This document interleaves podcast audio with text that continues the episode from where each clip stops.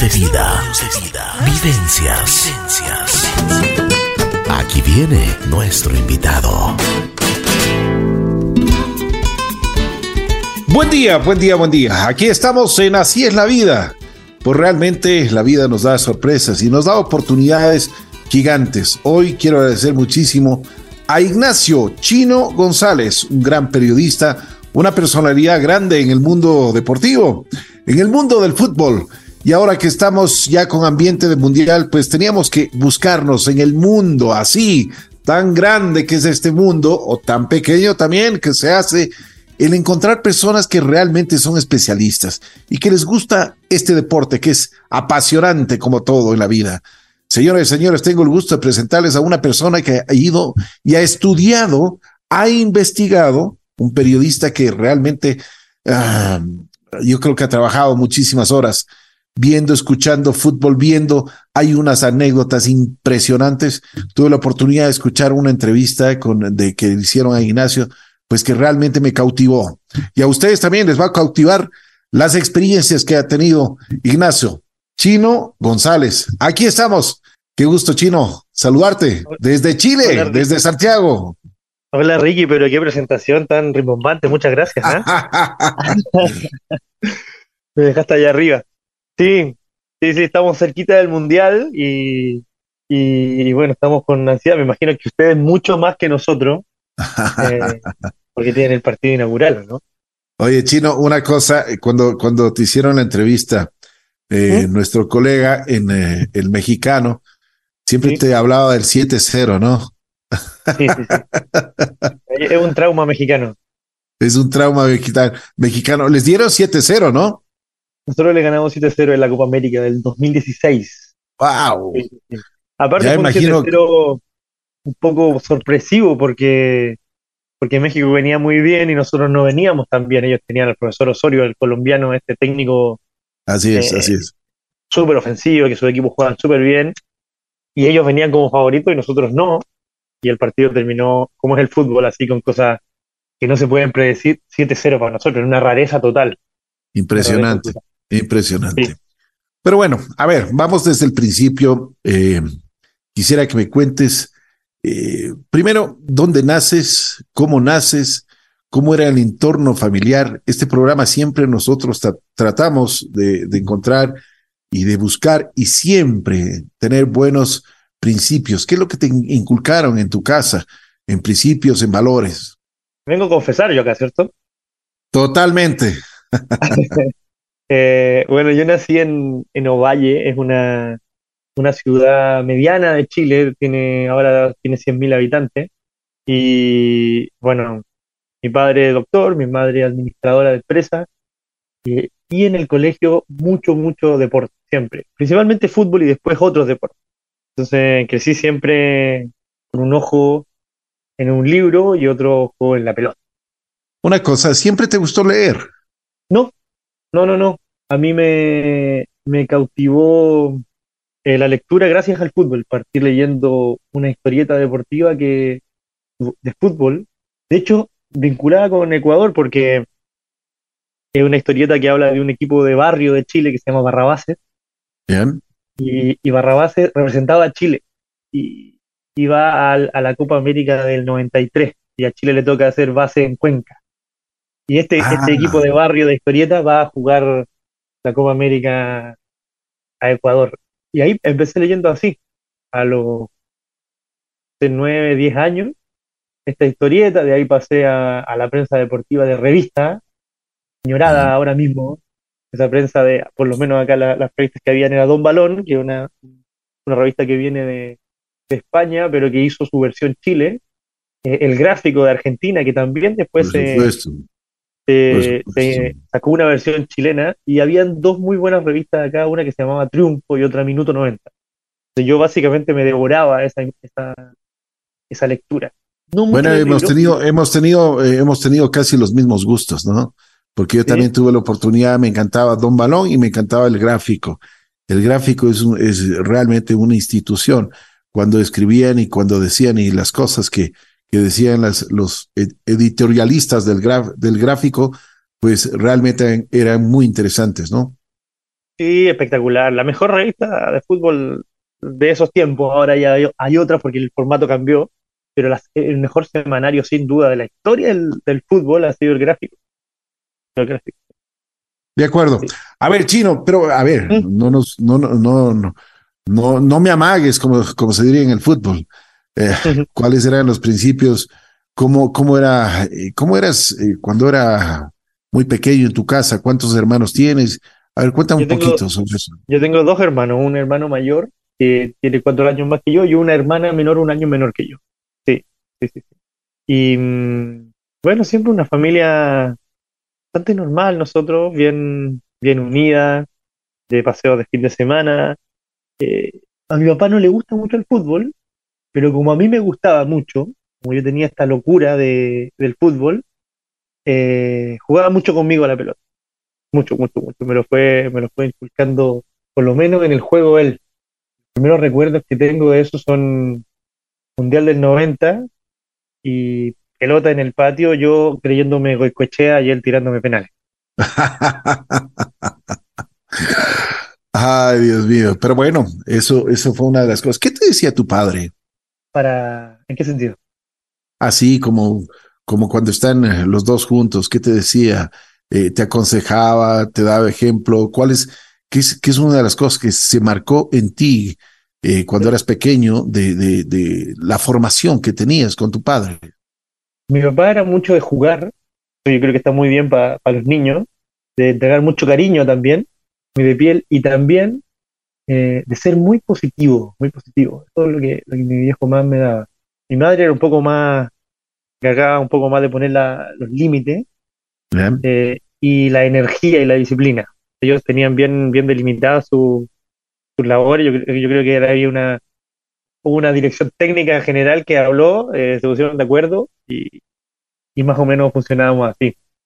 Sí, mi papá también era mucho de contarme historias, cuentos, y mi mamá de impulsarme al trabajo, al estudio, al deporte. Qué bien. Bueno, tú me dices que siempre fuiste deportista. ¿Qué, qué te gustaba? Eh, me imagino que el fútbol, aparte del fútbol, ¿qué más hacías?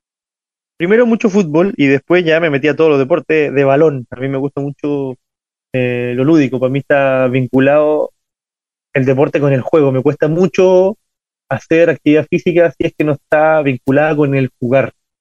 Y creo que eso es, importante para, especialmente para nuestro continente, así pensando en el desarrollo deportivo de, nuestro, de nuestros países, vincularlo con jugar para que los niños eh, incorporen más cosas, además de eso, hacer la actividad física. Entonces a mí, yo siempre andaba detrás de la pelota, jugaba mucho fútbol y después eh, intenté en el básquet, me gustaba mucho con el boom de la NBA Michael Jordan, jugué volei también porque mi colegio tenía tradición de volei, pero me terminé eh, decantando por el balonmano, que en Ecuador no se juega mucho, el handball. Así es, así es, no, no tenemos esa costumbre, pero bueno, sí, sí hemos seguido eh, el famoso balonmano. A ver, eh, Chino, una cosa, em, ¿cuándo te llama la atención esto del periodismo? ¿Cómo, cómo te enamoras de, de esto? me enamoro con este match que se hace esta, esta conjunción que tiene el fútbol con las letras. O sea, como te iba contando, yo primero empezó a, leer esta prensa deportiva y después ya empiezo a descubrir grandes escritores que vinculan las dos cosas, eh, el fútbol y la literatura, tipo Galeano, Hernán Rivera Letelier, eh, después aparece Sacheri un poco más tarde, Benedetti, Pasolini, eh, Rodríguez en Brasil y me empieza a encantar, pero yo fui persiguiendo querer viajar y, estar cerca del fútbol. No tenía esta vocación de informar que tienen algunos colegas míos y algunos compañeros de universidad, de buscar la información por, por, esta, por este apego al, al oficio. Yo eso lo fui agarrando con el tiempo y tampoco digamos que estoy muy apegado al oficio. A mí me gusta escribir libros, me gusta hacer algún tipo de, de reseñas de comunicación, de escribir, pero no soy, no tengo el periodismo tan metido en, en el corazón. Bueno, hablemos ya de los mundiales. Tú eres un especialista en los mundiales, en las anécdotas, en las cosas que realmente han impresionado. ¿Cómo fue tu primer mundial? ¿Dónde lo viste? ¿Cómo lo viste? ¿Cómo lo sentiste? ¿Cuáles fueron los protagonistas? ¿Qué es lo que más te llamó la atención? Yo, lo que me llamó la atención era la cosa de que todo el mundo se paraba por ver los partidos de fútbol era impresionante, era impresionante. Esto fue Italia 90. Italia 90. Y yo decía, pero ¿cómo las selecciones? Era, me parecía súper, súper, primero lejano, como que fuera otra galaxia, porque nosotros además en Chile teníamos un, un castigo, el castigo al Cóndor Roja. ¿Se acuerdan? Y el Cóndor Roja se cortó la, se cortó la ceja Chile quedó totalmente suspendido de, participar en, competiciones mundiales 90 y 94. Entonces, una cosa me parecía muy lejano, como que jugaran unos extraterrestres, y dos, me parecía algo súper grande, súper grande. Entonces, los primeros recuerdos que tengo son Maradona eh, dominando la pelota antes del partido contra, contra Camerún en la inauguración, y mm, después Totó Esquilachi también, eh, el look de Colombia, de Valderrama, Higuita, y esta locura de los colores, las pulseras que tenían los colombianos. Brasil también por la historia que tenía y por lo que yo había escuchado de ellos. Y Alemania, Alemania de Mateus, Breme, Klinsmann. Uno ya chiquito yo ya me daba cuenta que cada equipo más o menos juega como vive. Entonces, eso también me llamaba mucho la atención. Oye, una cosa, a ver, en el Mundial, ¿cómo se siente? ¿Cómo se vive? ¿Qué, eh, siempre dicen que es eh, el ambiente es diferente, ¿no? Sí, los mundiales son especiales porque son la cita máxima, o sea, todo el mundo está mirando eso y cada partido es como una final de otro, de otro torneo, digamos. Eh, cada partido es historia pura, historia pura. Un gol en un mundial, aunque sea en primera ronda, vale más que un gol en la final de un campeonato nacional o de X torneo. Partidos que van para toda la historia, están todos los países mirando el impacto que tienen so, el impacto que tienen esos partidos eh, no tiene no lo tienen otros partidos o sea, uno dice Irán va a jugar contra Marruecos y para nosotros Irán Marruecos ni lo ve la gente. Yo me imagino cómo está eh, la gente en Irán y la gente en Marruecos viendo esos partidos se ha paralizado imagínate Ecuador Qatar si es que no fuese la, la inauguración uno dice alguien en Inglaterra dice Ecuador, Qatar, pero ¿cómo van a estar ustedes y cómo van a estar los cataríes durante este partido? No tiene comparación. Tiene un impacto que a nosotros se nos escapa también de repente de la referencia. Oye, eh, a ver, uno de los mundiales que realmente ha impactado fue eh, en, los 70, cuando estuvo Pelé, ¿no es cierto? Mundial del 70 eh, marca una marca un es un parteaguas dentro de la historia de los mundiales porque primero empieza la tele a color Ah, ¿Dónde estabas tú? ¿Dónde estabas? no, no, yo tengo, yo, nací en el 83. Ya, o sea, por eso, o sea, no estabas ni, ni en programa. Ni, no, no, no, ni programado, nada, ni en planificación, menos. Pero bueno, te pusiste a estudiar e investigar lo que es el, mundial, ¿no es cierto? Del 70. Sí, sí, sí. Sí, y ese mundial llama mucho la atención porque, como te decía primero, eh, los mundiales van, van marcando la pauta de los avances en comunicaciones tecnológicos, de, desde la información en radio hasta después la información en, por la televisión. Y ese es el mundial que se empieza a, transmitir en colores. colores. El, mundial del, del, 66 ya se había transmitido en colores, eh, pero claro, había muy pocos transmisores. En el 70 siguen habiendo pocos transmisores, pero por lo menos la señal va en colores para todo el mundo. Entonces, el, que tenía el, el, receptor en colores podía verlo desde cualquier parte. Es una, una maravilla. Justo con el color mire cómo, cómo son las coincidencias, justo con el color aparece este equipo brasileño que lo que tiene más es alegría y, el color es alegría. Entonces, eh, este equipo maravilloso de los cinco números 10, comandado por Pelé, secundado por Gerson, Rivelino, Tostado y hoy que se me queda, y Jairzinho, eh, y que enamora al mundo, porque el equipo además llegaba medio cojo al, al mundial, y en el mundial encuentra una forma de jugar, pasa en estas cosas mágicas le pasan a los grupos humanos, a los equipos, y ellos eh, generan este, este equipo maravilloso que enamoró, enamoró a todo el mundo. Totalmente. Y te puedes imaginar con ese marco de, de, público, ¿no? Porque impresionante tener tal cantidad de gente en, en este estadio Azteca, pues era el marco perfecto para quedar campeones. Sí, sí, sí. Y además en la, final pasó una cosa especial. Eh, para los primeros mundiales, cuando la copa era la, la Copa del Mundo Jules Rimet, era esta chiquitita que duró hasta el 70. Oye, una cosa, perdón, perdón que te interrumpa, Chino. ¿Por qué se llama Jules Rimet? Porque el fundador de la Copa del Mundo fue Jules Rimet, un francés que fue presidente de la Federación Francesa Fue presidente, presidente de la FIFA y él impulsó la Copa del Mundo. Para nosotros un mundial es como obvio que se hace un mundial, pero claro, en los años, al principio del siglo pasado, eh, no era tan obvio generar un campeonato mundial de cualquier cosa. O sea, era súper eh, visionario, era súper revolucionario generar algo así. Y lo que hizo Jules Rimet específicamente, además de, de, generar el, torneo, eh, porque primero se generan dos torneos mundiales que están vinculados con los Juegos Olímpicos, el, torneo del 24 y el torneo del 28, eh, en París y en Ámsterdam. Son los gana Uruguay. Eh, y la FIFA lo organizaba de forma conjunta con, con el Comité Olímpico. Después de eso, Jules Rimet separa eh, las cosas con, el Comité Olímpico y parte la aventura de hacer un campeonato del mundo fuera de las Olimpiadas.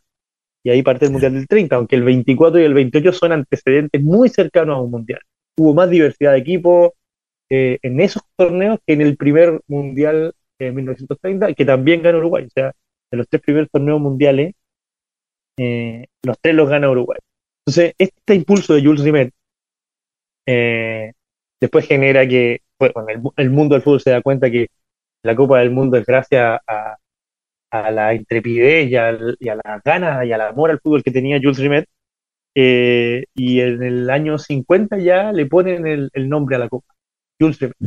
Eh, eh, ah, entonces, bueno, eso había quedado em, estipulado que había quedado estipulado que el que ganara primero tres campeonatos del mundo se quedaba con la Copa Jules. Entonces, justo en el Mundial del 70, eh, Italia, que había salido bicampeón 34 y 38, se enfrentaba a la Brasil de Pelé, que ya Pelé mismo había salido campeón el 58 y el 62. Entonces, el que ganaba esa final, esa final en el Estadio Azteca se, se quedaba con la, con la Copa Jules Rimet. Y al final se la llevó se lo llevó el equipo de Pelé. El año 83 después, otro, otro dato más de la Copa Jules Rimet, el año 83 se pierde para siempre estaba en Río Janeiro, en el Museo de la, de la, de la Selección Brasilera, se perdió y no apareció más. No se sabe dónde está esa Impresionante. Oye, Chino, a ver, tú has, estudiado mucho los mundiales. ¿Qué pasó en el Maracaná? ¿Ah? Exacto.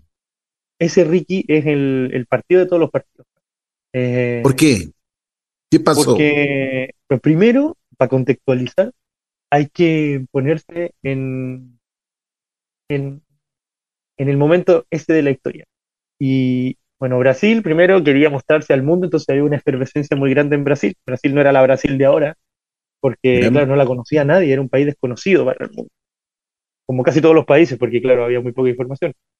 Brasil tenía ese ánimo de darse a conocer. Y construyen este estadio gigante como el Azteca, como el, bueno, como el Centenario, que fueron construidos para los mundiales. Y en ese partido final, que curiosamente no fue una final, es el único mundial que no se ha definido en una final. Todos los mundiales se definen con un partido final y este se definió en un grupo. Eh, hubo cuatro grupos preliminares, de los que el campeón de cada grupo iba a jugar un grupo final de cuatro, de cuatro equipos otra vez. Y justo se dio la casualidad que, Brasil y Uruguay, que eran los que habían ganado sus partidos anteriormente, eh, bueno, Uruguay había empatado uno, eh, jugaban el partido definitorio.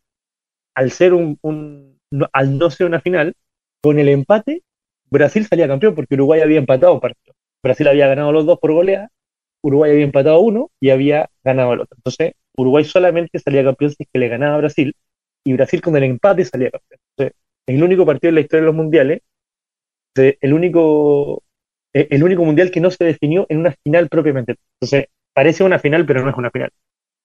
Pero se recuerda como una final. Y en ese momento, nunca en la historia de la humanidad había habido tanta gente viendo un evento en vivo como, como, lo, como, como esa vez.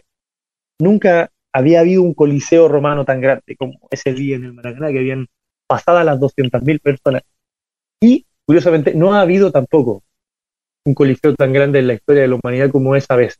Nunca en la historia de nuestra especie ha habido tanta gente en un recinto cerrado mirando un mismo evento. Eso ya es un hecho histórico heavy. sin precedentes. Y además, eh, toda esta épica de los uruguayos que, imagínate que antes habían ganado el 24, habían ganado el 28, habían ganado el 30. Después al 34 ellos no van porque muchos europeos no quisieron venir dentro de ellos Italia. Entonces ellos no van a jugar a Europa el, segundo mundial. Es el único campeón que no ha, no ha ido a defender su corona en la historia. Eh, y después al 38 tampoco van porque en teoría se iba a, iba a turnar eh, la sede del mundial. América, Europa, América, Europa. Y como la guerra estaba tan latente, Jules Rimet dijo, bueno, lo hacemos en, Francia porque quiero hacer un mundial en casa. Eh, y se saltó esa norma que estaba, que estaba acordada de, antemano, entonces muchos equipos americanos no fueron a jugar el mundial del 38. Entonces Uruguay había jugado 24, 28, 30 y había ganado los tres. Y va al 50 a Brasil invicto, totalmente invicto, siendo el equipo más ganador de la historia de los mundiales. Y le, tiene que jugar este partido con Brasil. Brasil tenía un equipazo, se había preparado muy bien. Eh, y había mucha confianza en el público brasileño, mucha confianza. Entonces ya se estaba celebrando el partido, hay un montón de anécdotas que hablan que los, que los brasileños ya estaban celebrando, el discurso del alcalde antes del partido también, los saludó como campeones del mundo, los diarios ya saludando al equipo como campeones del mundo, y esta, hay una cosa que, este intangible uruguayo de, de pelear hasta el final viene desde tiempos inmemoriales, entonces, más en el fútbol. Y los uruguayos sabían que la distancia con, Brasil no era la que pintaba la estadística. Brasil había goleado los dos partidos anteriores y Uruguay había empatado uno y había ganado por la mínima otro.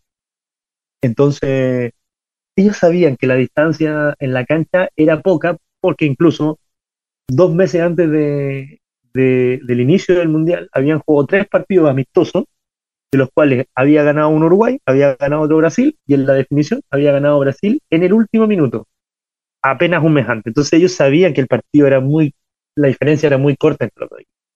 Lo único que había que hacer es tener temple para poder ganarlo en ese escenario, que era este escenario que, te acabo de, comentar, de sin precedentes, un escenario de 200.000 personas. Eduardo Galeano, el, el, escritor uruguayo, lo define como un monstruo de 200.000 cabezas. Impresionante, ¿no? Impresionante. Qué historia que me cuentas. Pero bueno, adelantemos un poquito. Los mundiales son, son interesantes. Eh, yo creo que se reúnen muchísimas naciones eh, representadas por cada uno de los fanáticos. ¿Cómo, ¿Cómo son los fanáticos? Cuéntame, tú has vivido los mundiales, porque ahora tienes un libro que dice Amo el Mundial. ¿Cómo, a ver, qué hay en el ambiente del mundial? ¿Qué dice la gente? ¿Cómo, cómo se sienten? Los ingleses con su cerveza, por supuesto, y arman, arman cada pleito, pero tenaz. Los argentinos, bueno, siempre se creen los campeones mundiales, los brasileños también, o sea, bueno, ¿qué, vives en el mundial? Em, bueno, los mundiales son muy bonitos. Yo al, que tuve la suerte de asistir fue al de Brasil. Y bueno, y, de estudiar a todos. Bueno, esta cosa de que los fanáticos van a los mundiales es muy reciente desde 98 para adelante, 94 para adelante, la gente empezó a ir a los mundiales, digamos, a, movilizarse. Cambió el mundo, hay mucho más, más, facilidades para moverse, y desde el 98 para adelante ya lo, los hinchas empezaron a movilizarse y a llevar su país al mundial de forma eh, más amplia que solamente con el equipo. Entonces, los más ruidosos siempre, siempre, siempre son los mexicanos. Son los mexicanos con el cielito lindo y el tequila. Y los brasileros también son muy ruidosos, los argentinos. Y yo creo que el sentimiento más importante que, se vive en un mundial es esta, querer mostrar el país. estar orgulloso de, del origen y querer mostrarse, querer estar. Eh, el mundial es tan importante, es tan evento sin precedente, como que nosotros tenemos, todos los fanáticos que van, tenemos ya incorporados que estamos en un, en un, en una palestra mundial histórica. O sea, vamos a mostrar nuestro país con orgullo. Eh, y eso, y eso va eh, totalmente aparte eh, de lo deportivo. O sea, la gente que de Panamá, que fue al último mundial, de Rusia, ellos celebraron como loco un gol en el 6 a 1 contra, contra Inglaterra que tuvieron, porque era el primer gol en la historia de la, de la selección panameña en un mundial, un 6 a 1, visto desde una óptica brasilera, argentina, es una tontera. Pero cada, cada equipo y cada país en un mundial va a buscar una cosa distinta. Y eso también es muy bonito. ¿no? Todos quieren ganarlo, pero todos vamos a buscar una cosa distinta. Me imagino que la primera vez que, Ecuador fue un mundial también hubo mucha emoción en ustedes. Nosotros el 98, que, que es el primer mundial que yo veo a Chile, por ejemplo, también había mucha emoción solamente por ir y por escuchar el himno y por jugar contra Italia y, ese tipo de cosas, porque todo el mundo nos viera. Entonces, yo creo que lo más importante que, hay en los mundiales es eso, ese, ánimo de mostrar al país en un evento que no sabe que lo está viendo todo el mundo. Bueno, Chino, hace unos días atrás eh, yo veía uno de los goles, yo diría uno de los de la quien la llave que nos abrió la puerta de los mundiales, un gol que lo toma el maestro Alex Aguinaga, el número 10 de, Ecuador, hace el centro con la izquierda, eh, y ahí estaba nada menos y nada más que el flaco Caviedes, y la clava con Uruguay. ¿Ah? Pincelada. Exactamente, una pincelada. Pues fue una emoción, ya te puedes imaginar cómo estaba Ecuador, ¿no? Sí, me acuerdo, y me acuerdo de esta historia de, Bolillo, de que le metieron un balazo y que se fue a, Colombia de vuelta y tuvo que ir, creo que Ceballos con Iván Hurtado a buscarlo a, propio Colombia, hubo una campaña nacional para que Bolillo volviera. Y qué, historia, ¿eh? Y Oye, ¿qué crees, ¿eh? ¿qué crees que qué crees que tenía Bolillo? O sea, tanta aceptación, ¿por qué? Eh, primero tenía una cosa que Ecuador no tenía, y era experiencia. Allá. Él, él ya había dirigido a Colombia, había sido parte de, de todo este. El 98 había dirigido a Colombia y había sido parte de, de del cuerpo técnico de Maturana durante toda la vida. Entonces, él tenía la experiencia de llevar exacto a un equipo muy parecido a la, a, la palestra internacional. O sea, ellos, ellos fueron a tres mundiales, 90, 94 y 98 con el equipo de Valderrama. Entonces, tenía, tenía claras varias cosas que, en Ecuador no, no estaban tan así. Eh, mira, aquí estoy hojeando el libro y aquí encontré la anécdota de, ¿Te puedo leer un, poquito? Pero encantado, con mucho gusto. Eh, el Mundial estaba muy cerca. Apenas quedaban seis fechas por jugar en la, eliminatoria. Era un equipo que rebosaba optimismo y confianza. La columna vertebral estaba integrada por el portero Ceballos, los defensas Ulises de la Cruz e Iván Hurtado. los mediocampistas Edison Méndez y Alex Aguinar. el implacable goleador Agustín Delgado. En ese contexto estaba Bolillo Gómez cenando en el Hotel Hilton de Guayaquil cuando irrumpió un grupo de dirigentes del Club Santa Rita. Los representantes del equipo pedían que un jugador del club fuera llamado a la selección sub-20. La negativa del Bolillo fue rotunda. Comenzó una discusión, subió de tono y terminó con el técnico herido de bala en una pierna, con su rostro ensangrentado por, por un culetazo. Los agresores huyeron mientras Bolillo, lleno de sangre, levantó su puño desde el suelo y gritó: ¡Viva Ecuador! El técnico viajó a hacer la recuperación a su natal Medellín. Desde Colombia comunicó que no volvería a Ecuador. La gente empezó a mandarle mensajes, se hicieron campañas en radio y televisión para que recapacitara, pero Bolillo mantuvo la negativa. Todo Ecuador sabía que, sin su líder, otra vez corrían el riesgo de quedar fuera de un mundial. Recuerdo que para el 98 estuvieron muy cerca. Ecuador te ama, Bolillo, gritaban las pancartas. Pero Bolillo, nada de nada capitanes del equipo, Alex Aguinaga e Iván Hurtado, Iván Hurtado, viajaron a Medellín a hablar con el DT. Por fin, ahí se dio. Ecuador viajó a Lima y ganó el partido contra Perú de la mano del bolillo. Pues vino una derrota ante Argentina, un empate ante Colombia y un punto definitivo ante Uruguay le dio la clasificación en el estadio Atahualpa de Quito. Ecuador tuvo que ganarle hasta las balas para, para alcanzar su primera copa en la historia que sale de Bolillo en genial, genial, genial. me acuerdo ese episodio en lo que tú me cuentas y pues yo lo viví, lo sentí, pues era, era un clamor popular que vuelva a Bolillo. Le fueron a buscar una avioneta, me acuerdo, y vino como, como que fuese un político más y un presidente de la, aquí de la, de la República, pero a la gente le, le, fascinaba, le encantó. Pero bueno, esos son aspectos que vienen y, por supuesto anécdotas que, que, que, tienen este tipo de cosas, los mundiales, los pre, premundiales, porque como tú, tú acabas de decir, estábamos ahí, estábamos queriendo que Bolillo vuelva, ¿no? Totalmente, totalmente, sí. No, y lo importante que es para todos el fútbol, el fútbol te cambia el ánimo del país, cambia el despertar del país. Cuando gana Chile, cuando gana Ecuador, cuando gana cualquiera, despertamos distintos, estamos distintos, conversamos distintos. La primera conversación que nos encontramos con una persona en la calle es, ganamos ayer, ¿qué tal? ¿Cómo anduvo ese tiempo Aguinaga, Hurtado? En el caso nuestro, Alexis, Vidal. Es el, es el, es la carta de, es como lo que, lo que hablamos en, el café. Es una maravilla. El fútbol te, cambia el ánimo a los países. Cambia, y le cambia el, el orgullo yo, me acuerdo de los amigos ecuatorianos cuando clasificaron su primer mundial tenían un orgullo tremendo. Nosotros también, cuando salimos campeones de América, un orgullo tremendo. Te cambia la autoestima. Eh, totalmente. totalmente.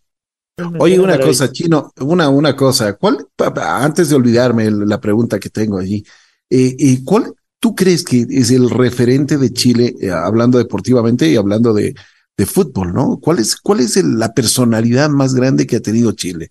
Porque decían que era Elías Figueroa en su tiempo.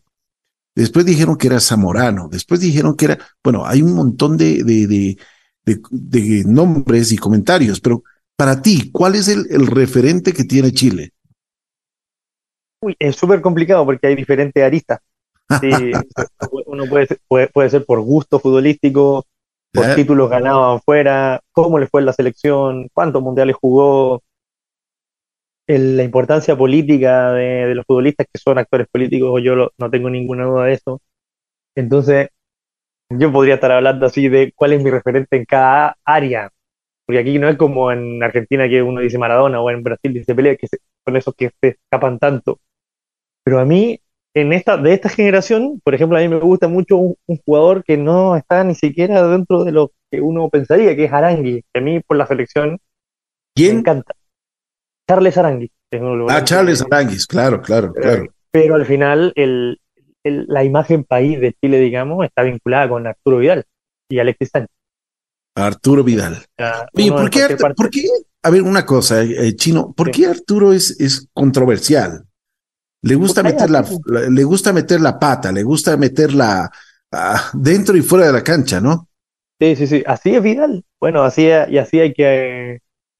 la gente juega como vive, entonces, si uno quiere un jugador que esté metido ahí luchando, pegando, yendo adelante, llevando el equipo hacia arriba, es difícil que tenga otra, otra, otra personalidad a la, de Vidal. Yo creo que así. Yo, Pero eso vende, eso, eso le gusta a la gente. Bueno, ha sido bueno y malo, pero hay que, hay que bancárselo, hay que bancárselo, así es él. Entonces, me acuerdo que, que en Copas, en Copas destruyó su Ferrari y le levantaron la, la, creo que fue la presidenta Machelet que le levantó la, la, eh, la pena que, que él tenía y pues la mayoría de personas estaba, no estaba de acuerdo con eso, ¿no? Claro, claro, fue muy controversial porque nosotros estábamos en medio de la Copa América y, le dieron un día libre y Vidal chocó su Ferrari en estado de ebriedad. Entonces, claro, fue un tema para ahí. Eh, San Paoli al final lo, lo mantuvo en el equipo, eh, pero es así, Arturo Vidal es así desde el, look que tiene hasta cómo se comporta, hasta cómo se comporta en la cancha. Pero claro, él es el jugador más ganador en la historia de la, del fútbol chileno. Eh, bueno, jugó en la Juve, en el Bayern, sí, Juve, Bayern, salió campeón en la Juve, salió campeón en el Bayern, salió campeón en el Inter, salió campeón en el Barcelona, o sea, salió campeón de las cuatro grandes ligas. Y además, o sea, tres grandes ligas, perdón y además salió campeón de, de, la Copa Libertadores ahora con Brasil y salió campeón de Chile con Colo Colo. bueno, aparte, Oye, Chino, aparte de buen jugador, yo considero que tiene un buen representante, ¿no? Sí, sí, pero Vidal siempre estuvo, yo creo que dentro de los volantes de contención, o sea, o volantes, no es volante de contención, es un volante mixto, él siempre fue de los mejores del mundo. O sea, él lo eligió, Guardiola lo llevó al, al, al, al, Bayern, Conte, al Inter, o sea, lo eligen los mejores, los mejores técnicos del mundo. A ese nivel, ya el representante para otro, para otro tipo de jugadores el representante puede vender, pero para este tipo de nivel yo creo que ya los técnicos son los que eligen.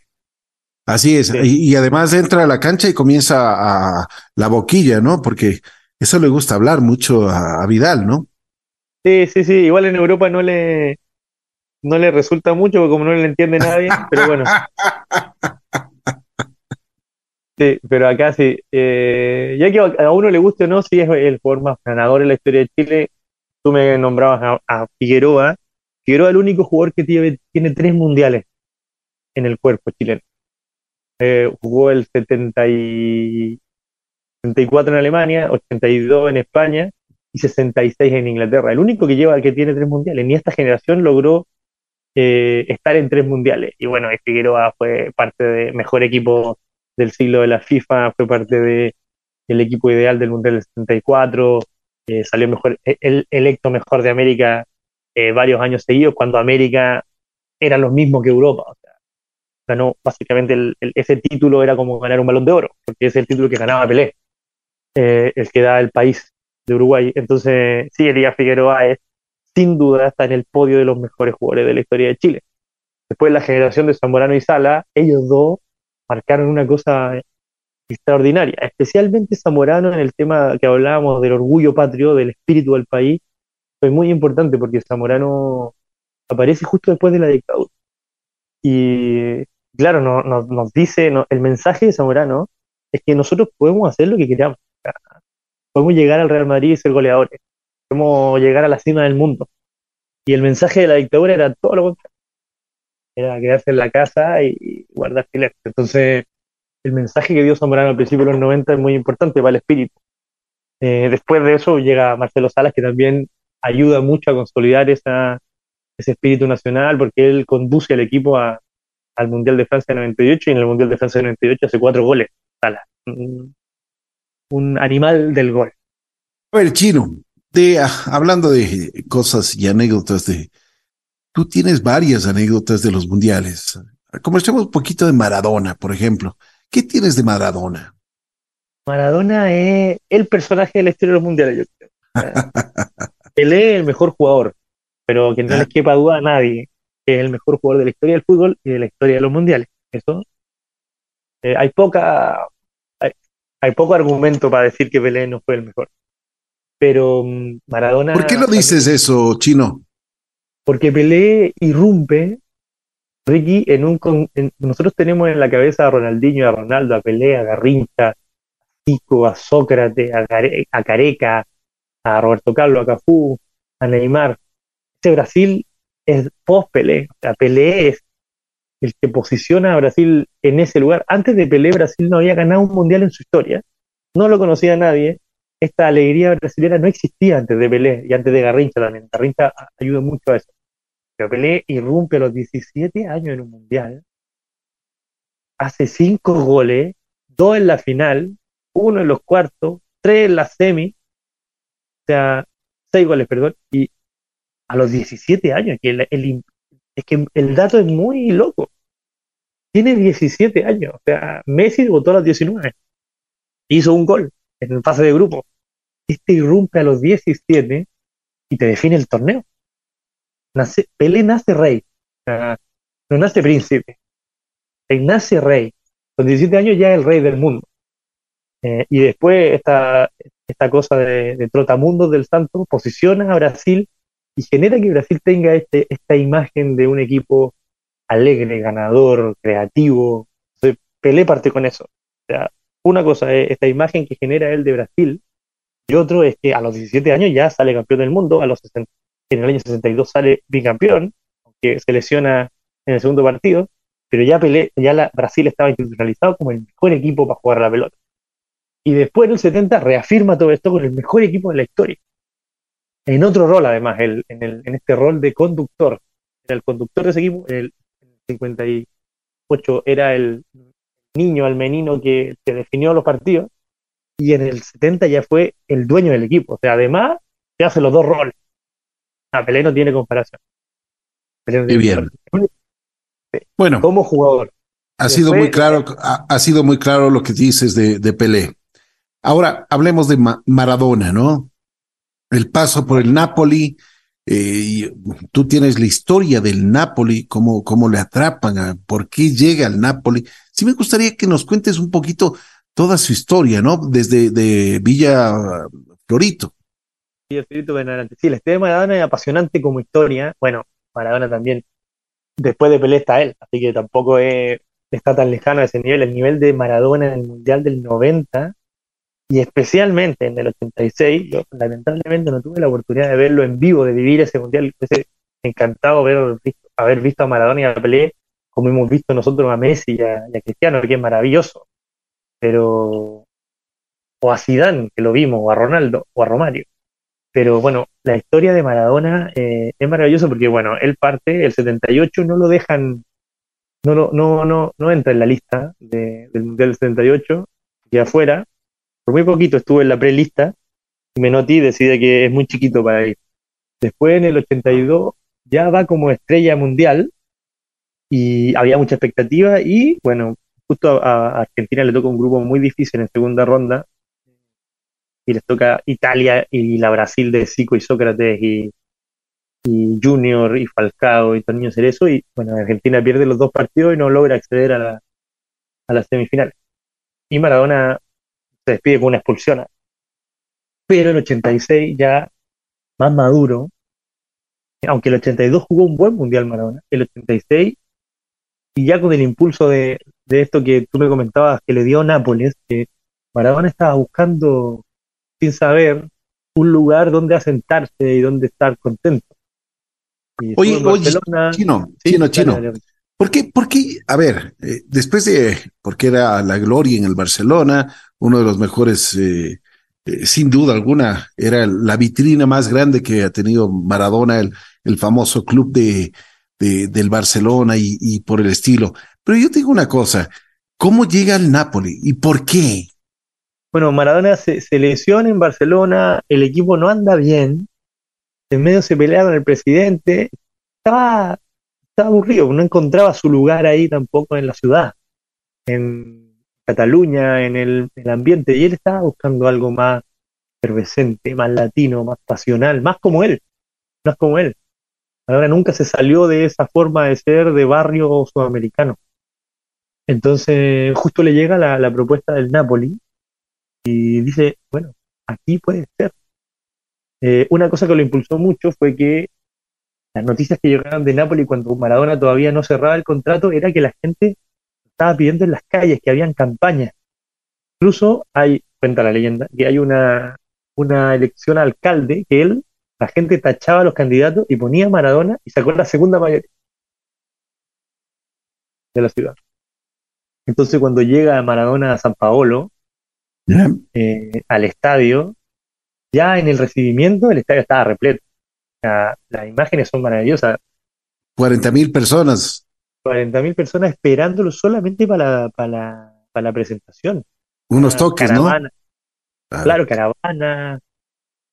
Y bueno, ahí fue una buena primera. Pero Chino, ¿por qué? A ver, una, una, una cosa, y, y tú explicaste una de las entrevistas que yo tengo ¿Por qué llega Maradona a Nápoles? Porque eh, le, estaban, le estaban tentando otros clubes de, de, Italia. Sí, él lo elige, él elige y el presidente hace un esfuerzo grande, el presidente de Nápoles, por, por llevarlo. Y, y, él, por eso, por esta, esto que estaba buscando un lugar en el mundo. Y no pensó en, bueno, pensó evidentemente en el dinero, pero él quería un club donde ser el dueño del club, ser el ancla del club capo de escuadra, que es el, hombre ancla. Y lo podía hacer, pero porque claro, Maradona, antes del Mundial del 86 y antes de Nápoles, era como un Mbappé que puede ser, pero todavía no es. ¿Entiendes? Pero bueno, hablando de Maradona, Chino, eh, llega a Nápoles, 40 mil personas le reciben. El presidente, el, el pueblo de Nápoles, feliz. Feliz. Oye, y hace maravillas con, con la izquierda, ¿no? Con la zurda. Sí, Maradona logra, mira, Nápoles no había ganado nunca el Scudetto, logra dos Scudetto, logra una Copa UEFA, se transforma en el, en el, en el centro del, en el centro del, de la ciudad. Él era el napolitano número uno. La gente lo quería, las mamás querían ponerle Diego a todos los niños.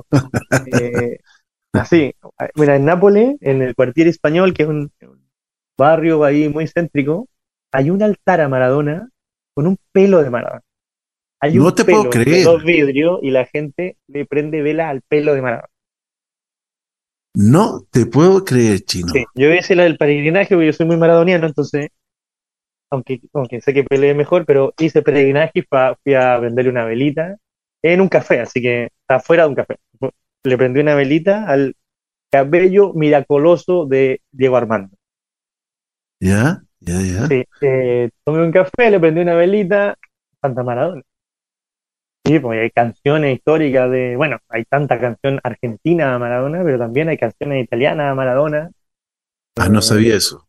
Y el, sí, sí, sí. Y, hay, y esta cosa de que el sur contra el norte, a lo mejor un- si uno no lo, lo vive ahí en Italia, es difícil de entender, pero desde Roma hacia el norte, eh, bueno, desde Roma hacia el sur está más la mafia, o sea, desaparece el Estado, hablando de ya más o menos de cómo se estructura la sociedad italiana.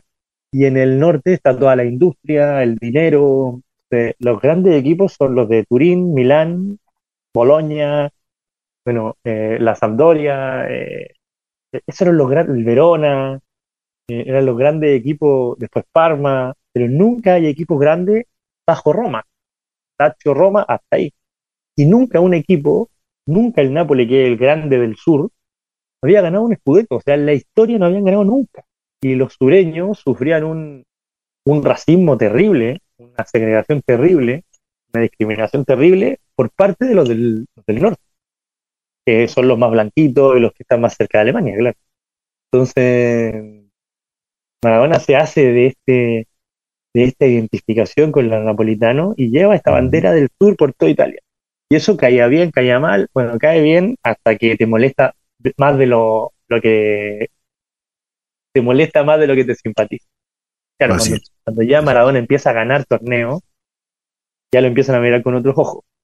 Y bueno, después del Mundial del 86, que Maradona hace una gesta, o sea, debe ser junto con el Mundial del 58 de Pelé, esos partidos de Maradona en el 86 son espectaculares. Gracias a Dios tenemos YouTube y podemos ver los partidos siempre. Pero. Maradona, el gol que le hace a Italia, las asistencias que mete con Bulgaria y con Corea, eh, la lucha que mete contra Uruguay eh, y después el gol a los ingleses, los dos goles a los ingleses y los dos goles que le hace a Bélgica en las semifinales son brutales. O sea, brutales, brutales, brutales, de una factura extraordinaria. Los dos a Bélgica están opacados por el super partido que se jugó contra Inglaterra, pero también son dos actuaciones poco vistas en la historia del fútbol. De acuerdo. Y- Oye, eh, eh, bueno, aparte de buen jugador, pero Maradona también era canchero, ¿no? O sea, se la comía. Sí, sí, o sea, le gustaba, era un líder Maradona, le quitaba presión a los compañeros, le gustaba que la gente lo quisiese. Eh, en, en Nápoles, bueno, el, el conflicto que tiene, principal conflicto que tiene en Italia es, al final de, de su estadía es Mundial del 90, Argentina eh, sale tercero en su grupo, Italia primero, Italia viene invicto en todos los partidos sin recibir goles, y se enfrentan en semifinales Argentina, campeona del mundo con Maradona, contra Italia en las semifinales en San Paolo. San Paolo, el estadio de Nápoles, el estadio de Diego, su estadio. Entonces, lo- en los partidos que había jugado Argentina en el norte, Turín, Milán, habían sido pifiados siempre. Pifiados, porque ya Maradona era el, el que te ganaba. Entonces, la, hinchada del- de la Juve, del Milan, del Inter, no le tenían muy- mucho cariño a Maradona, más pensando que le podía ahora arrebatar un mundial. Eh, Italia venía muy bien, Italia tenía un equipazo, tenía a Schillaci que se afirmó en el mundial, pero también estaba Baggio, Viali, Donadoni, Baresi, el arquero Walter Senga, Maldini, muy joven, eh, bueno, un equipo, Bergomi, un equipazo tenía Italia. Y llegaba invicto sin recibir goles a la, a la final. Y en la antesala del partido, claro, la ciudad de Nápoles estaba dividida. Si que iban a apoyar a Maradona, el equipo de Maradona, que es que Maradona era de ellos, era napolitano, o a, o a su país, que era Italia. Y había una, un ambiente de duda dentro de la. Había un ambiente de, de duda ahí en, en, en todo Nápoles. Entonces Maradona se manda una maravillosa, maravillosa declaración. Primero, y además se la manda con la camiseta de Italia, pues. Va a ver a un compañero, a la concentración italiana, a Ciro Ferrara, que era compañero del Nápoles, le intercambia la camiseta y se va con la camiseta puesta de Italia, dos días antes de partido. Y ahí declara, porque estaba, ya, ya se estaba hablando de este ambiente, y ahí declara, dice, bueno, yo a los napolitanos no les voy a pedir nada porque ellos me lo han dado todo, dice. Pero Nápoles ha sido condenada al racismo más extremo por el, por el resto de Italia. Los desprecian, los tratan mal. Y ahora que los necesitan un día, quieren que los napolitanos sean italianos este día. Pero antes, no. En cambio, yo soy napolitano todos los días. Se manda esa declaración antes del. Y claro, sacó un montón de ronchas en toda Italia. Eh, el partido, bueno, lo abrió, abrió la cuenta Italia, así que explotó un gol de Toto. El estadio lo celebró, pero para el gol de Argentina, el empate de Canilla, centro de Maradona, estadio también grita el gol. Y evidentemente cuando sale Diego a la cancha al inicio del partido, también la ovación es cerrada. Maradona. Nadie lo pifea, como en los otros estadios de Italia. Y el partido además lo gana Argentina.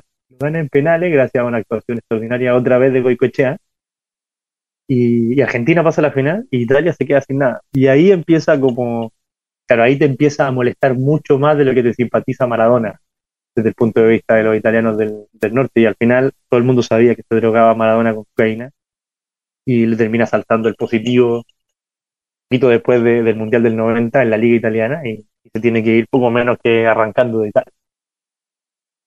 Oye, eh, Chino, ¿tú cre- no crees que le pusieron una trampa a la mafia a Maradona?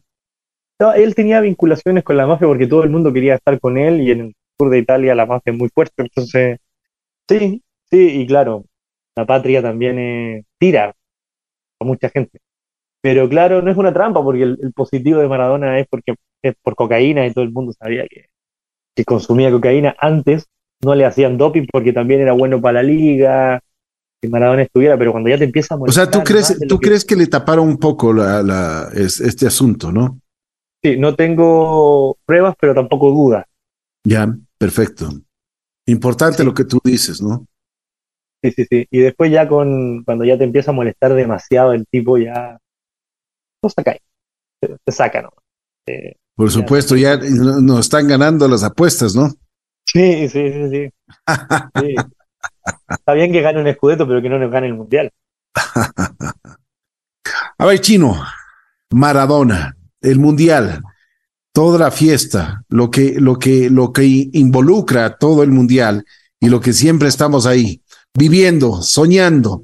A ver, cuéntame una cosa, Chino. eh, a ver, Chino, a ver, ¿qué más, qué más podemos rescatar de, de los famosos mundiales? Porque ahora estamos a las puertas de, de Qatar. ¿Qué hacemos? Ahora, este mundial, mira, yo lo definiría, este mundial como la última oportunidad que tienen estos dos súper grandes jugadores que en mundiales no han estado tan bien. No sé qué te parece a ti. ¿A ti cuál te gusta más de los dos, Messi o Cristiano? Estoy preguntando, yo te estoy entrevistando ahora, Ricky. bueno, a mí me gusta Messi. Pero te gusta, me imagino que te gustan los dos, ¿no? Por supuesto, pero, pero son, otro- son dos estilos diferentes, ¿no? Hay dos estilos diferentes y grandes. Yo te voy a dar datos de ellos que, que Dale, no dale, chino, dale. que no son, que no son tan alentadores para ellos. Por ejemplo, eh, los dos van a jugar su quinto mundial. Hay pocos jugadores. Hay- habla también de la grandeza de ellos, de la vigencia, porque una, una de las cosas que ellos han tenido es vigencia durante mucho tiempo en la élite total, o sea, en la élite máxima. Y ellos vienen jugando del mundial del 2006 hasta ahora todos los mundiales, junto con Lothar Matthäus, Rafa, Rafa Márquez, y Antonio Carvajal, que es un arquero mexicano de los 70, van a, de los 60, perdón, van a, a, ser los únicos en alcanzar cinco mundiales. Eso es un dato bueno que tienen ellos. Lo malo es que llevan pocos goles, no han tenido grandes actuaciones como, como han tenido por sus selecciones, de hecho, en Copa América, o por sus clubes, que ya eso es indiscutible, deben ser los dos mejores jugadores en la historia de los clubes. Pero claro, el Mundial más importante, un partido de Mundial es más importante que la final de la Champions, entonces ellos en Mundiales no han andado bien. Y te tiro el último dato, que es muy bueno. Eh, Messi nunca ha hecho un gol en mata-mata, nunca ha hecho un gol fuera de la fase de grupo, en los cuatro mundiales que jugó. Cristiano Ronaldo, adivina cuántos goles tiene fuera del mata-mata. Cero también todos los goles que han hecho estos dos grandes jugadores han sido solo en fase de grupo.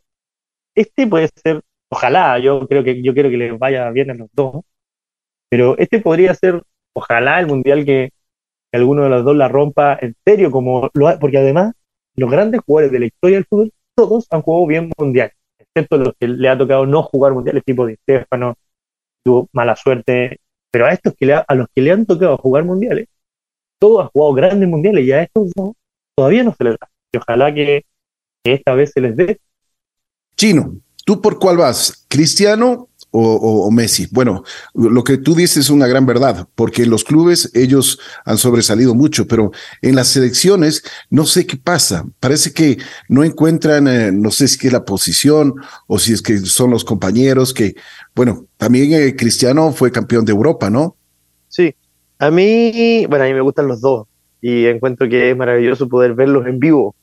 Me imagino que será algo parecido a, la gente que vio en vivo a Pelé mucho tiempo, eh, porque hay pocos jugadores que, que han llegado a tener tan, tanta regularidad en el rendimiento, porque Maradona tuvo picos de rendimiento, tipo algún torneo en el Nápoles, o, o dos o tres, eh, el Mundial del 90, el Mundial del 86, eh, Cruyff también, Em, Eusebio también, Beckenbauer también, picos de rendimiento. Pero estos tipos, junto con Pelé, han tenido carreras de 15 años metiendo goles, todos los años metiendo goles, sin parar. Entonces, verlos a los dos, desde el Mundial del 2006 o desde esos tiempos, de 2005, 2006, hasta ahora, sin aflojar, eh, es maravilloso. Uno como que se da cuenta de, de la fortaleza mental que llegan a tener estas personas que son, claro, súper deportistas, que también lo podemos ver en el tenis. Antes las carreras de los tenistas eran más cortas o tenían picos de rendimiento y después aparecen Federer, Nadal y Djokovic que se mantienen en la élite durante 10 años. Y eso para mí ha sido muy lindo de ver en, en, ellos dos. Y han tenido mala suerte en mundiales, porque bueno, Messi había tenido mala suerte en Copa de América, había perdido tres finales, y por, por, por, por suerte se le dio ahora. Y Cristiano, eh, bueno, se destapó con, con la Euro. Para este Mundial, bueno, ya es tan grande, yo feliz que salga campeón cualquiera, eh, la gente le tiene mucho más cariño a Messi. ¿eh? Increíble cómo le tienen de, de, cariño más a Messi que a Cristiano, siento que tiene una, una, carrera más o menos similar. Es por, me imagino que es más por el estilo y por, por, lo, por lo que comunica cada uno en la cancha, pero pero bueno, lo cierto es que en los mundiales, personalmente a cada uno no le ha ido muy bien. A Cristiano le ha ido más mal que a Messi, porque Cristiano solamente tiene un, un cuarto lugar en el 2006 y Messi tiene el subcampeonato del, 2000, del 2014.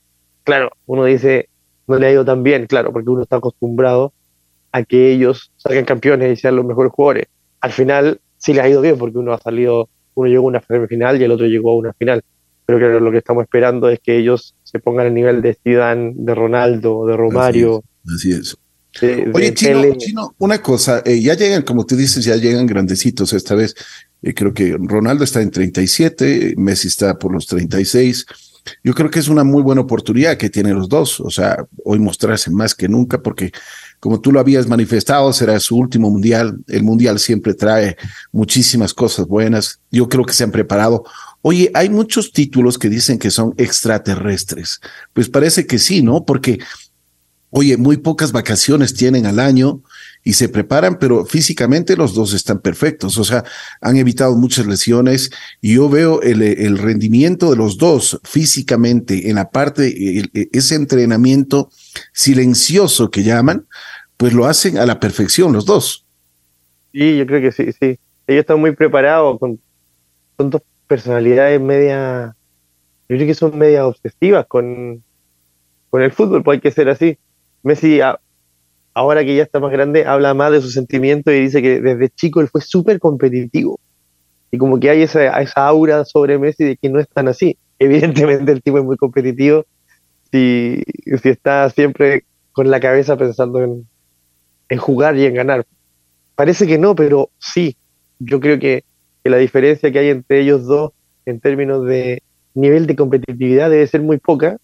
Y la gente percibe como que Cristiano es más competitivo que Messi y que a Messi le sale como más natural la competencia. Para mí no. Para mí son los dos iguales y los dos muy similares en, en esa fortaleza mental y en esas ganas de, lo que tú decís, ese entrenamiento invisible, de mantenerlo siempre, siempre, siempre vigente para poder alargar su carrera y para poder seguir en la elite, ganando títulos, haciendo goles eh, lo más que puedan.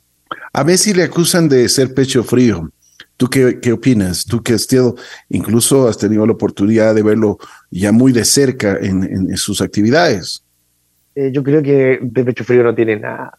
No, ha tenido mala suerte, en, porque el fútbol es mucho de suerte, eh, y, pero ya ha tenido mala suerte en la final. O sea, llegar a la final ya es un súper logro que no salga campeón, la pelota puede pegar en el palo y irse para afuera, en el palo y irse para adentro.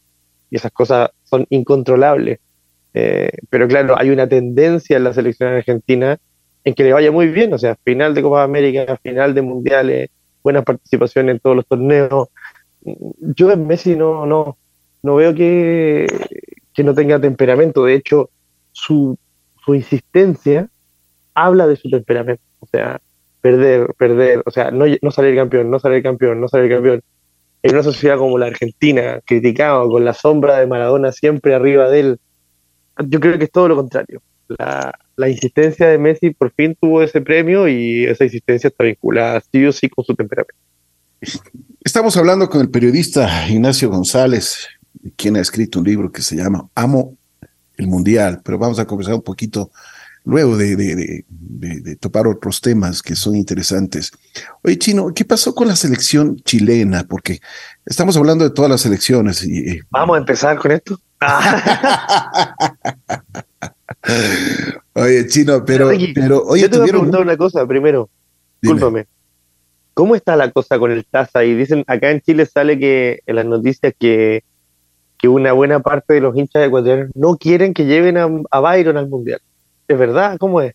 No, la, verdad, a ver, eh, yo creo que se ha hecho mucha polémica sobre este asunto. Algunos dicen que es, eh, que es 100% eh, ecuatoriano, otros dicen que nació en Colombia, pero que desde muy pequeño estuvo por acá. Bueno, no sé, la verdad, la verdad no, no, no, se sabe. Pero yo creo que, y, te lo digo de corazón, conociendo al, al presidente de la Federación Ecuatoriana, a EGAS, y también a, a Gustavo Alfaro, al entrenador, son gente muy seria, muy... Yo no creo que se arriesguen eh, para tener un problema, una dificultad, eh, especialmente en un campeonato mundial, ¿no? O sea, me parecería jugarse mucho para el país y para, para, para la selección de Ecuador. Pero no, yo creo que va porque va. De lo que tengo entendido, o sea, pasarán en estos días ya la lista de convocatoria y va Byron Castillo. Pero volviendo al tema, esto, esto, esto, por ejemplo, ¿qué ha pasado en, Chile? ¿Qué, ¿Qué, hubo? Yo creo que algo le pasó a Chile, ¿no es cierto? Porque era una, una generación dorada. Eso es lo que decían. Sí, sí, es una generación dorada. Eh, nosotros no habíamos ganado nunca nada y ganamos estas dos Copas Américas, salimos segundo en la Copa Confederaciones, hicimos un buen mundial en 2010, hicimos otro muy buen mundial en 2014 y la fatalidad fue principalmente no esta clasificatoria, porque en esta clasificatoria nosotros sabíamos que iba a ser más difícil y dentro de la competencia uno puede, nuestra competencia, la sudamericana es muy dura, entonces siempre va a ser difícil clasificar eh, para todos, incluso bueno, en esta, en esta clasificatoria no fue tan difícil para Argentina y Brasil, pero después los que venimos, que estamos emparejados con Uruguay, eh, Paraguay, Colombia, Ecuador, Chile, eh, Perú, siempre va a ser difícil porque somos equipos muy parejos, aunque tengamos muy buenas selecciones o muy buenas generaciones cada uno. En el caso nuestro, en, mi óptica, nuestro equipo le costaba mucho más la eliminatoria que, que los campeonatos mundiales. Mucho más. O que los campeonatos pequeños. Nosotros, el equipo se hacía más fuerte cuando concentraba y jugaba partidos seguidos. Lograba esta fisonomía de equipo que, que fue tan característica que partió con Bielsa. Entonces, yo creo que por ahí va la lectura nuestra, además de errores individuales, errores, errores nuestros del equipo. Pero, mm, pero yo lo vinculo mucho con eso, que el equipo se hacía fuerte jugando en torneos cortos y no era tan fuerte jugando en esta liga donde hay que viajar y, y venir y venir de Europa y concentrar. Y bueno, son chicos que, que viven fuera del país y lo único que y, bueno y siempre están vinculados con el país con, en redes sociales entonces cuando llegan a Chile se vuelven un poco o a sus países se vuelven un poco locos yo en una entrevista con, con el maestro Tavares hace mucho tiempo el 2010 me decía eso que era muy difícil manejar a los jugadores que venían de Europa porque todo el mundo quería estar con ellos cuando venían a jugar la eliminatoria entonces volvía un poco complicado en cambio en los, en los torneos era más fácil manejarlos porque los tenía concentrados en un lugar que no era tu país. Entonces, bueno, yo creo que a Chile le pasó un poquito eso. Un poquito. Así es. Oye, ¿por qué hay tanta polémica en este mundial que es Qatar? Se habla mucho de que hubo, bueno, algunas cosas eh, que extra fútbol y que fueron a Qatar por eso. La gente dice que no va a ser el mismo mundial. ¿Tú qué opinas, Chino? Yo encuentro que es nefasta la decisión de la FIFA. Nefasta, terrible. ¿Por qué? ¿Por qué? Primero porque, bueno, se comprobó que que un no se comprobó exactamente, pero se vislumbra que hubo mucho, la, la, la, recomendación técnica era que no se hiciera en Qatar, o sea, la FIFA tiene un equipo técnico que va a revisar la sede, y la recomendación es que no se hiciera ni en Rusia ni en Qatar. Después de eso se destapa todo el, escándalo de, corrupción de la FIFA, porque claro, uno de los eh, que no accedió a hacer sede fue Estados Unidos, y claro, los gringos, si, le si le cerráis la puerta y más encima por cosas medias turbias de los otros candidatos, se van a ir a investigar y los fueron a investigar y bueno, generó todo esto. Otra cosa que molesta es el calendario.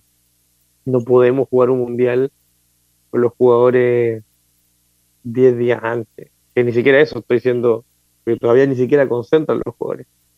Y faltan 10 días para el mundial. Los mundiales normalmente las elecciones se juntan un mes antes.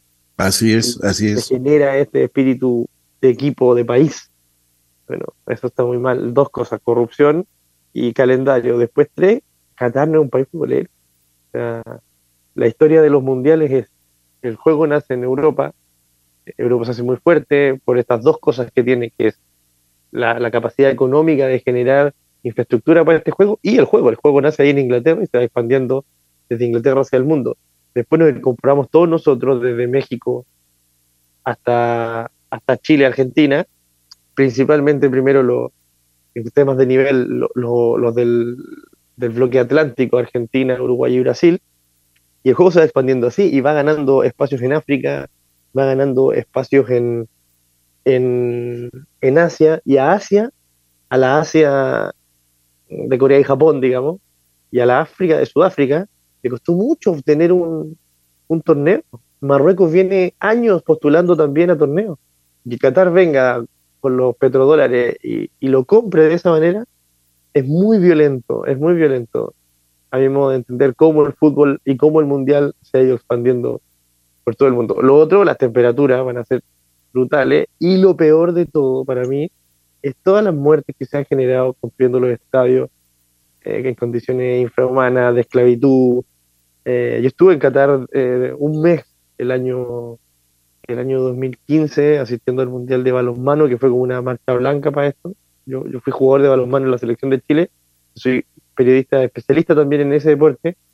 Eh, la Federación Internacional me invitó al Mundial, fui y claro, la realidad de la gente que vivía en Qatar en comparación, o sea, la, la, realidad de la gente que va a trabajar en Qatar en comparación a los cataríes que tienen nacionalidad catarí, es muy, muy, muy distinta. Entonces, claro, una institución como la FIFA no puede estar avalando este tipo de, de formas. Ya lo avaló en el Mundial del 78, justo con la dictadura argentina. La FIFA no se puede dar el lujo de seguir avalando este tipo de cosas. Yo estoy en total desacuerdo en que se haga el Mundial en Qatar. En total desacuerdo. No puedo estar más en desacuerdo. Es un un mundial que va a quedar totalmente manchado en la historia del fútbol. Sino una cosa, aparte de esto de, las cuestiones, y estoy, estoy también de acuerdo contigo, ¿cómo puede ser posible? Estamos a 10 días del Mundial y todavía no se reúnen las, las elecciones. Esto, esto me parece que realmente las cosas están funcionando mal. Pero seguimos funcionando mal, Chino, porque ya se anuncia que para las próximas eliminatorias eh, eh, América tendrá más cupos y irán de los cuatro, ya no son cuatro, sino creo que vamos como, eh, y estaremos seis que estarán clasificando directamente y estará clasificando uno por repechaje. O sea que vamos casi todos. ¿Tú no, crees, ¿Tú no crees que, por ejemplo, eso, eso le quita competitividad, le quita emoción?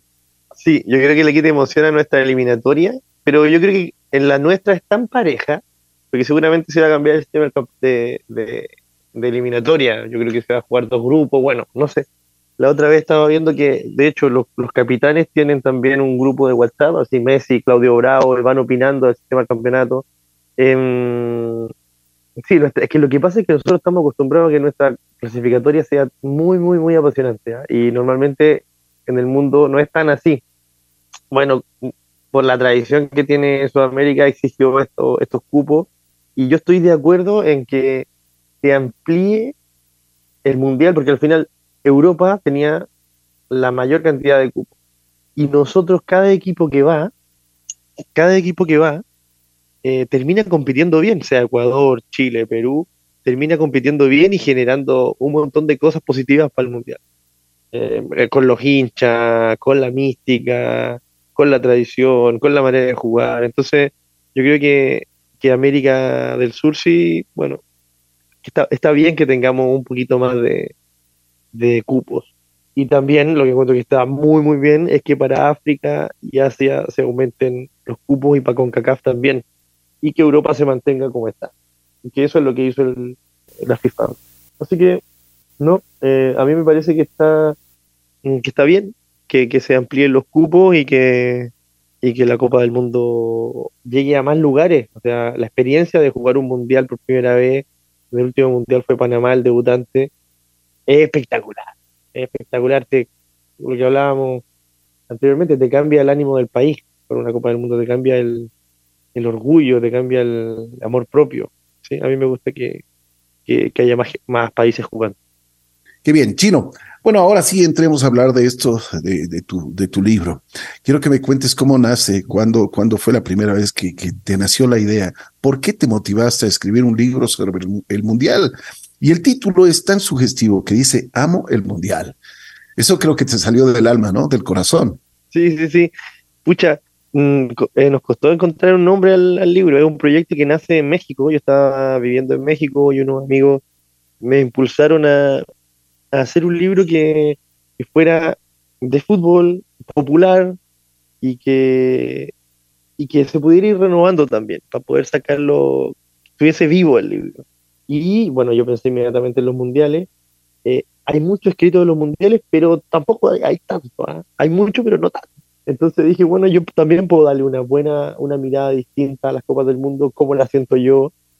Para mí, el, el mes de Mundial, y especialmente las dos primeras semanas, que son las semanas de la fase de grupos, son las mejores semanas cada cuatro años.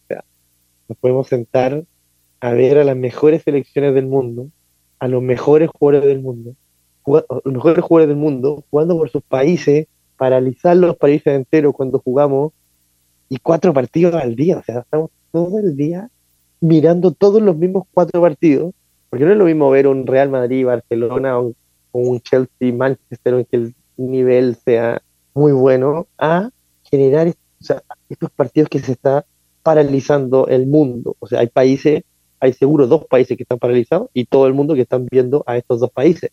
Entonces, a mí ese concepto me parecía maravilloso, siempre me ha parecido maravilloso. El mundial a mí me acercó siempre a, a todo, o sea, yo el primer país que escuché de África fue Camerún, y no porque Camerún haya, haga otra cosa que estar en Italia 90. O sea, estaba en Italia 90, Roger Milla es mi primera visión de una persona africana con nombre y apellido. Roger Milla, bailando en el banderín después de hacer un gol. Y entonces yo siempre he vinculado el fútbol con no solamente con el juego, sino que con la geografía, con la historia de los países, con la población de los países, es una ventana al mundo muy importante. cada mundial es un viaje.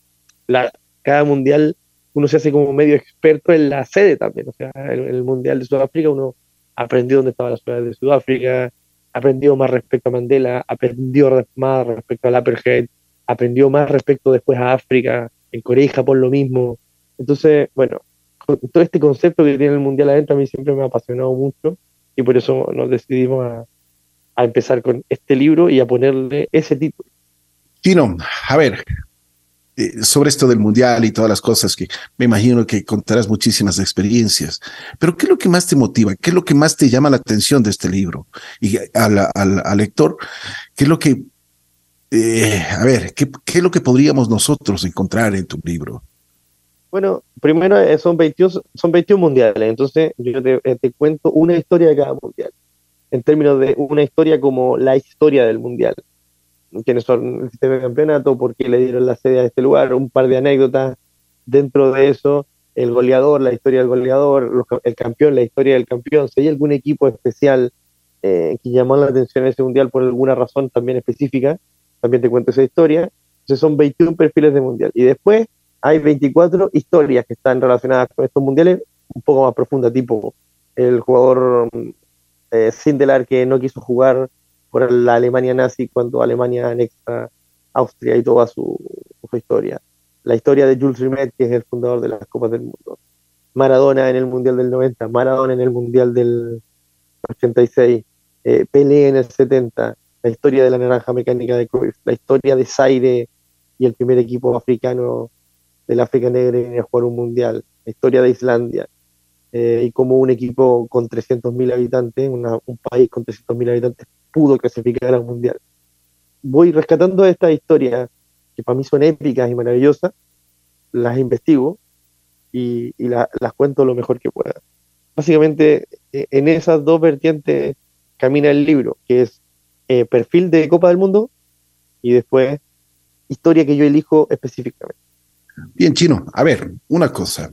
¿Dónde podemos encontrar tu libro? Porque está ya eh, tenemos esa expectativa y ahora que estamos calentando el ambiente del mundial, pues va a ser realmente sensacional el poder ver, el poder sentir, el poder también tener mucha, yo diría, información, literatura sobre los 21 mundiales. Sí me gustaría conocer dónde lo podemos encontrar. Eh, a mí me gusta el libro físico, ¿no? Hasta el olor tiene diferente. ¿Sí, Es una maravilla eso, ¿no? Ah. Es distinto, sí, hay que tener el físico leer en el, leer en un libro en el iPad o en el teléfono, o sea, ya lo pasas, pero no, no, yo no creo que de nuestra generación y, y todos, yo creo que siempre estamos buscando el libro físico, ¿no es cierto? Claro, mucho más lindo el físico.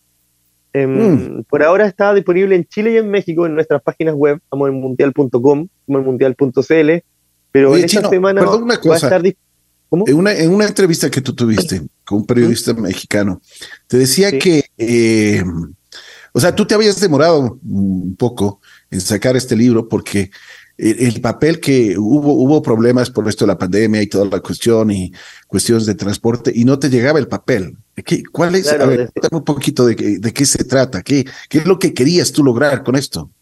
No, es que había un problema de, yo no entiendo bien la imprenta, pero aquí en Chile y en México igual había problemas de papel por la guerra de Ucrania. No sé, no sé si será un cuento de la imprenta o algo, pero en teoría sí había eso. Pero mira, lo que te voy a contar es que está en amormundial.com y amormundial.cl, en las versiones físicas, y ya va a estar en Busca Libre, que es una plataforma de venta de libros online que está en toda América Latina y España.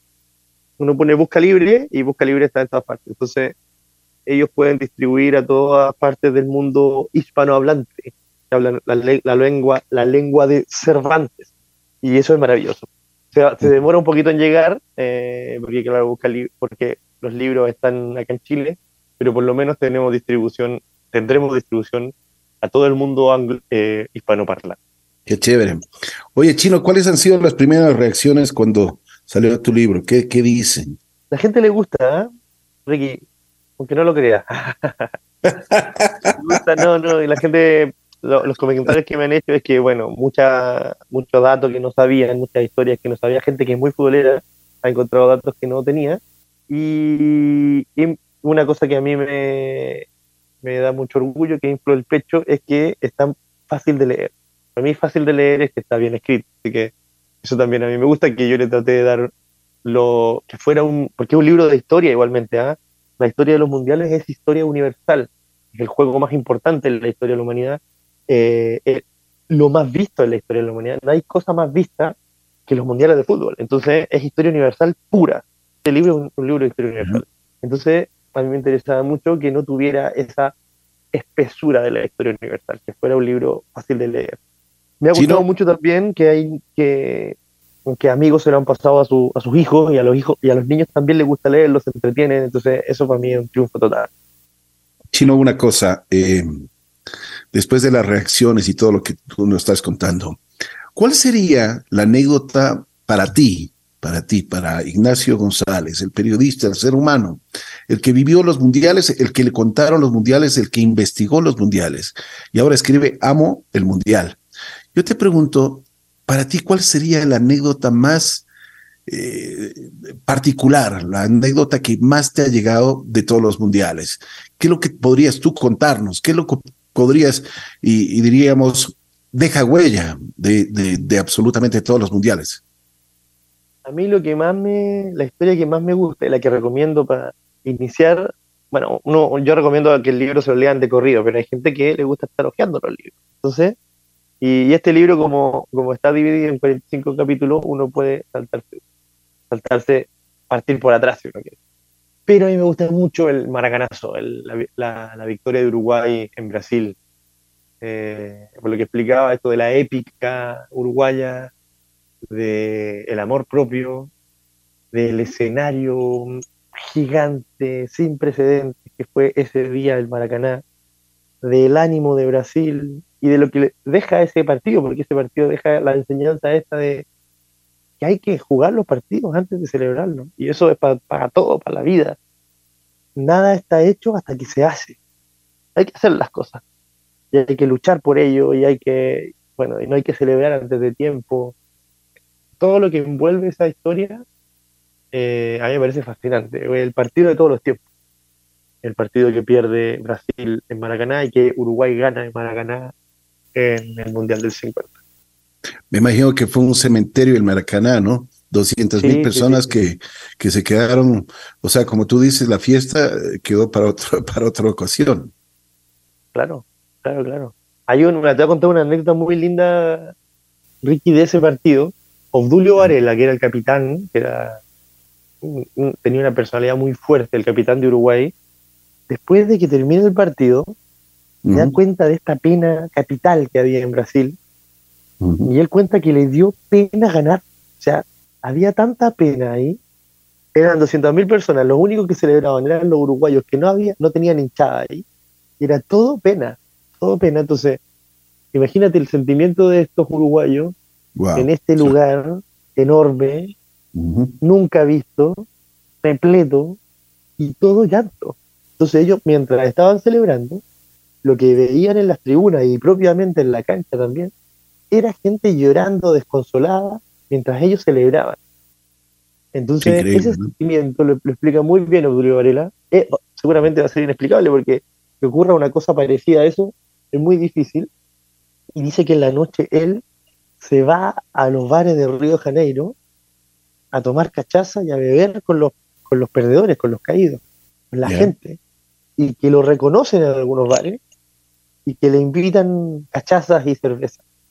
Y él lo abrazó con el mismo cariño que abrazó a sus amigos, sus compañeros por el triunfo, ese cariño, esa alegría por el triunfo, con ese mismo cariño él abrazó a la gente que lloraba por la Genial, ¿no? Qué anécdota. Impresionante. Oye, Chino, me están preguntando si es que ya está en Amazon también, si lo pueden adquirir. No, no está en Amazon, esperemos que esté en Amazon pronto, pero no está, pero apenas esté le pegamos el grito allá para Ecuador para que lo compre. Me tienes, me tienes que dar el dato ese preciso para yo transmitir a toda nuestra audiencia, porque estaban esperando eh, ese amo el mundial, pues tenemos que tenerlo y tenemos que leerlo. Chino, ¿Satisfecho de la vida? Yo sí, pero totalmente. Qué bueno, qué bueno. ¿Qué te falta hacer?